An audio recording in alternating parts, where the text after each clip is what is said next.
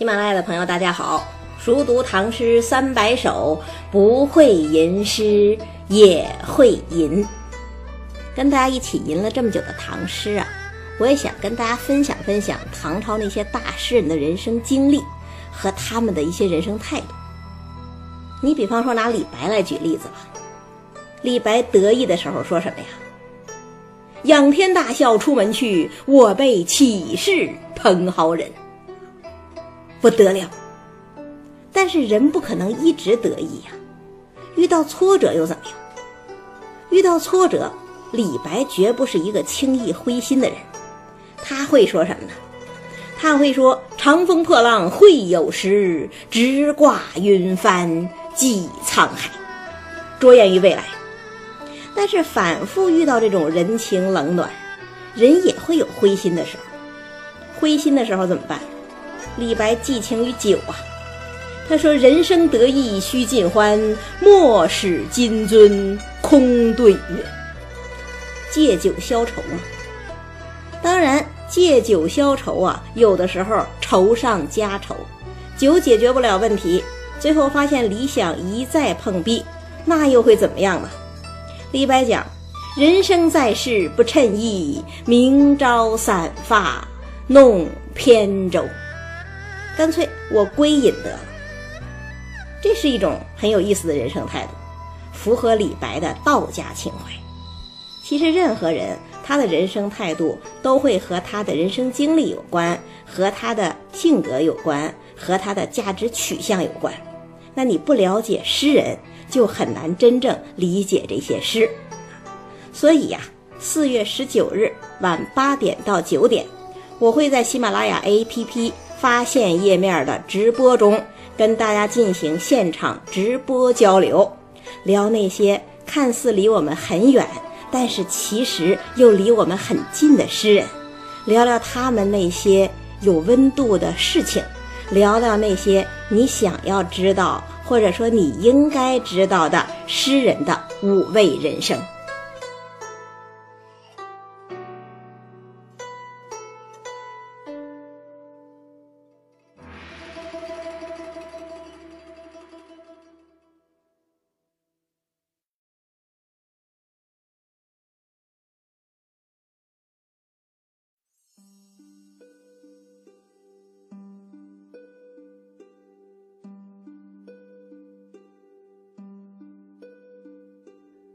今天呢，要跟大家分享的是贾至的《早朝大明宫呈两省辽友》。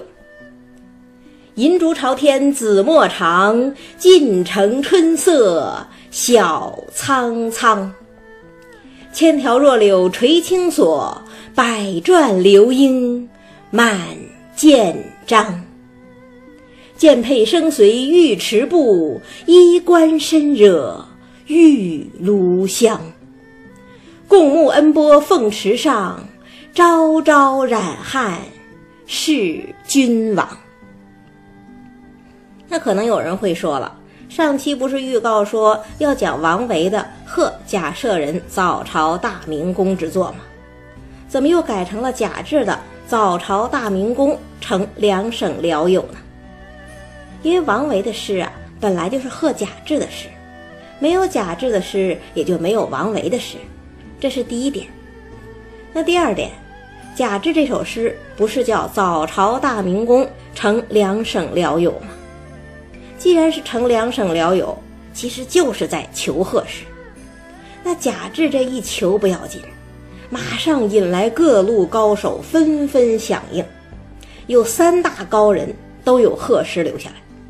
一首就是王维的《贺贾舍人早朝大明宫之作》，还有两首分别出自著名边塞诗人岑参和诗圣杜甫。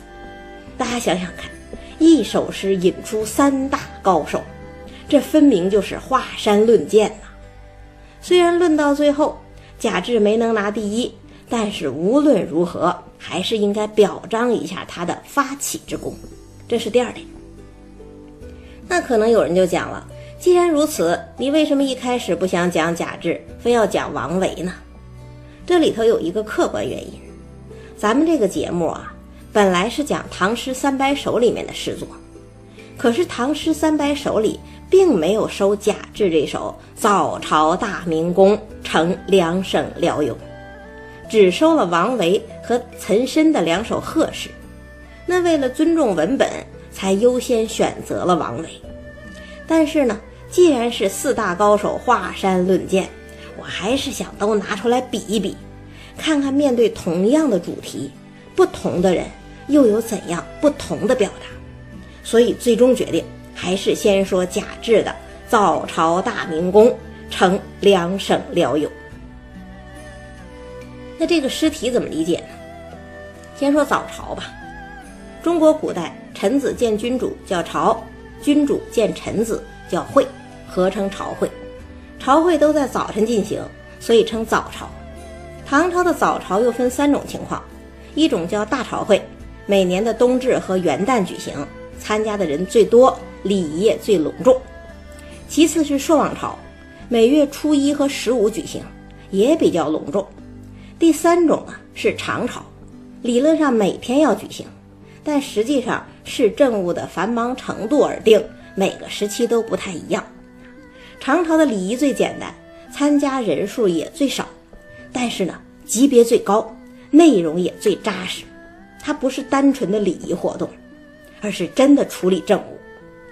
那贾至这首诗写的是哪一种朝会呢？咱们一会儿看了诗句再说。这是早朝。再说大明宫，上一期讲过呀。从唐高宗时代起，大明宫就取代太极宫，成为唐朝的政治中心了。那也是朝会的场所。大明宫和如今的紫禁城一样，也有三大殿，最外面是含元殿啊，大朝会的地方；中间叫宣政殿，朔望朝的地方；最里边叫紫宸殿，是长朝的地方。那贾至这次是在哪个殿朝觐的皇帝呀？我们也得通过诗句来分析。那再说两省辽友，两省是中书省和门下省的简称嘛，也就是唐朝的宰相机构。唐朝实行三省制，中书草诏，门下审核，尚书执行。三省之中，尚书呢是行政部门，有点类似于国务院，而中书省和门下省是决策部门，有点类似于政治局。那这样一比附，大家就明白了，两省地位非同寻常。刚才不是说唐朝的参加人员最少吗？那到底是什么人参加呀？第一类是在京五品以上中高级官员，第二类就是两省所有官员，因为两省算是皇帝的亲信参谋。既然有这番特殊待遇，两省官员也就颇有一点自成一体的感觉，所以贾至才会写诗成两省辽友，算是自己人内部交流。那王维也罢，岑参也罢，杜甫也罢，当时都在两省供职，都属于贾至诗题里头两省辽友的范畴。贾至这首《早朝大明宫呈两省辽友》，属于朝省诗，就是专门写上朝的诗。这类诗和应制诗一样，主题都是颂圣，而且都要求写的典雅华丽，有宫廷气象。那贾至这首诗符合不符合要求呢？一起看一看。先看首联。银烛朝天紫陌长，晋城春色晓苍苍。这是写什么呀？这是写诗人的早朝之路啊。银烛就是银制的烛台嘛，朝天自然是朝觐天子。紫陌是什么呀？紫陌就是大道啊。刘禹锡不是写过“紫陌红尘拂面来”吗？在那首诗里头，紫陌是指京城的大道。那在这首诗里呢？这首诗应该是指大明宫里头的宽阔道路。为什么呀？因为下一句是“尽城春色笑苍苍”啊，苍苍就是灰白色呀，天将亮未亮时候的颜色。既然都看到了“晋城春色晓苍苍”，说明诗人已经在大明宫里头。因此子墨也就不是从家里到大明宫的道路，而是从大明宫的丹凤门到宫殿的道路。那这条路用长来形容，说明什么呀？说明大明宫大呀！一句“银烛朝天紫墨长”，一小小银烛对长长紫墨，或者说以个人的渺小来映衬工程的雄伟，这就是朝圣诗的写法啊。那随着诗人脚步的推移，天色也逐渐从黑转为苍，大明宫的美景清晰起来。把这两句话放在一起，真是早朝的气氛十足啊！要知道，唐朝人可是五谷入朝啊，五谷就是现在的三点到五点呐，天还是黑的呀，所以要点蜡烛。但是呢，人越走天越亮，到了宫里头，太阳的光华已经压倒了蜡烛的光芒，整个大明宫褪去黑纱。呈现出一片朦胧的春意了，越走越亮，越走越美，这不正是臣子见皇帝之前应有的心情吗？而且呢，看到“春色”这两个字儿，我们也能判断出来了，这不是大朝会，因为大朝会是冬至或者元旦，那是冬天。那不是大朝会，到底是朔望朝还是长朝啊？我个人的理解呀。应该是长朝的可能性大，为什么呢？首先，这里头没有出现“朔望”这一类字眼或者意象；其次呢，朔望朝是在京九品以上官员都要参加的，中书门下两省并不突出，而长朝则要特别说明是两省官员参加。贾至既然成两省僚友，那长朝的可能性就会更大一点。如果这个事情能够成立的话，朝会的地点就应该在大明宫的紫宸殿。从大明宫的正南门丹凤门到紫宸殿，多远呢？一千二百米，这算是很长的一条道路了吧？那首联写上朝之路，写大明宫的全景，颔联怎么接呀？所谓律诗啊，不就是讲究起承转合吗？既然起手都写到大明宫的春色了，那下面就该承接两句对春色的具体描写了。大明宫的春色到底是怎样的呢？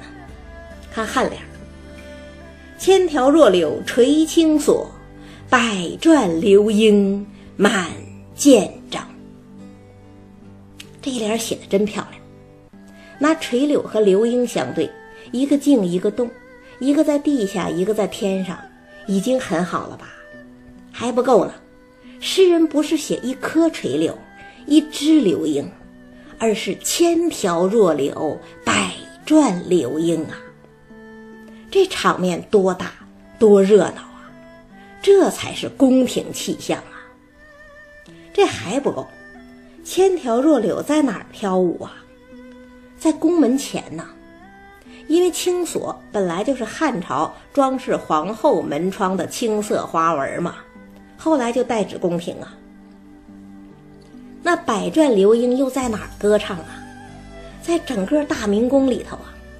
因为所谓建章就是汉朝的建章宫嘛，这还是唐朝诗人以汉比唐的老规矩啊。垂柳千条轻拂宫门，黄莺欢唱声彻宫城。这是多么欢乐祥和的春日盛景啊！那你再往深里想一步，宫门垂柳，像不像卫士守卫呀？黄莺百转，像不像大臣奏议呀？这其实不只是拿柳和莺来衬春色了，他也是用柳和莺来比附朝会的臣子和侍卫。但是呢？比的含而不露，还能承上启下，起承转合嘛。到景联儿，该转了。转到哪儿了呢？从景转到人了。剑佩生随尉迟步，衣冠深惹玉炉香。剑佩就是宝剑和锤佩呀，是官员的装饰，也是身份的象征。那玉池又是什么呀？玉池就是宫殿前的台阶儿啊。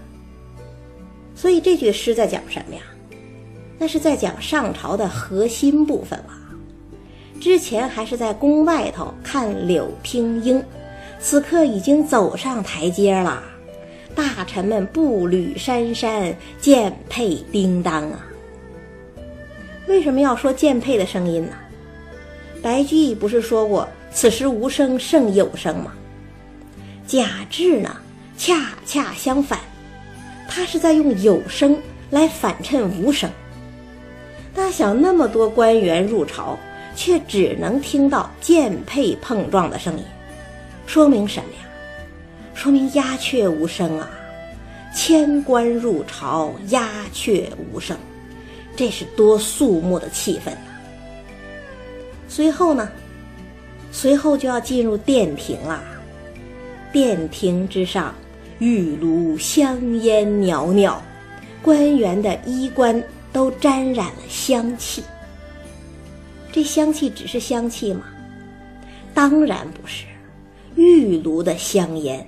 那就是皇帝的恩泽呀，所以虽然没有正面描写皇帝，但是一句“衣冠深惹玉炉香”，已经把皇帝恭维的严丝合缝了。从上朝前写到上朝中，气氛逐渐走高，最后该怎么结尾呢？看尾联吧，“共沐恩波凤池上。”朝朝染汉是君王，这是写什么呀？写退朝了呀。所谓凤池就是凤凰池啊，古代是中书省的雅称，也可以泛指两省。贾至这首诗不是要成两省辽友吗？最后点题当然要结到两省。他是说呀，咱们中书门下两省的官员。可都沐浴着皇帝的无上恩泽，那退朝回到办公室，正应该加油干活，好好写文章伺候皇上。这既是在鞭策自己，又是在诫勉同僚，写的堂皇正大，一个有理想、有情操的好官员形象立刻跃然纸上，收的非常得体。那这首诗写的好不好呢？可能有人会说了，思想很苍白。没错，咱们之前就说过，朝省诗也罢，应制诗也罢，因为要送圣，所以思想水平都不高。但是呢，你看他从诗人自身入手，沿着上朝前、上朝中、退朝后的路径，步步写来，结构严整，而且气象宏大，辞藻铿锵。不仅写的富贵尊荣，还有一种喜滋滋的劲头扑面而来。早朝虽然辛苦，但是得以近距离接触皇帝，这不正是两省官员的特殊荣耀吗？贾至把这种喜滋滋的心情，用“千条若柳”“百转流莺”“用玉池布”“玉炉香”这种具体的形象表达出来，连我们都能受到感染。这就是他的成功之处。再读一遍：“银烛朝天紫陌长，晋城春色晓苍苍。千条弱柳垂青锁，百转流莺满剑章。剑佩生随玉池步，衣冠深惹玉炉香。”共沐恩波凤池上，朝朝染汉是君王。那是不是因为贾至这首诗写的特别好，才引来那么多高人唱和呀？倒也不完全是，还有一个重要理由。这首诗的作者贾至不仅是个重要文人，更是个重要官员。他当时是中书舍人。啊中书舍人虽然只是五品官，但是专门负责给皇帝起草制敕，算是既清且要，有头有脸。而且呢，贾至父子两代都在中书草诏，在朝廷里人脉非常深厚，才华加上威望，才成就了贾至的号召力，才有那么多高人跟他唱和。所以下一首，咱们就讲王维的《贺贾舍人早朝大明宫》之作。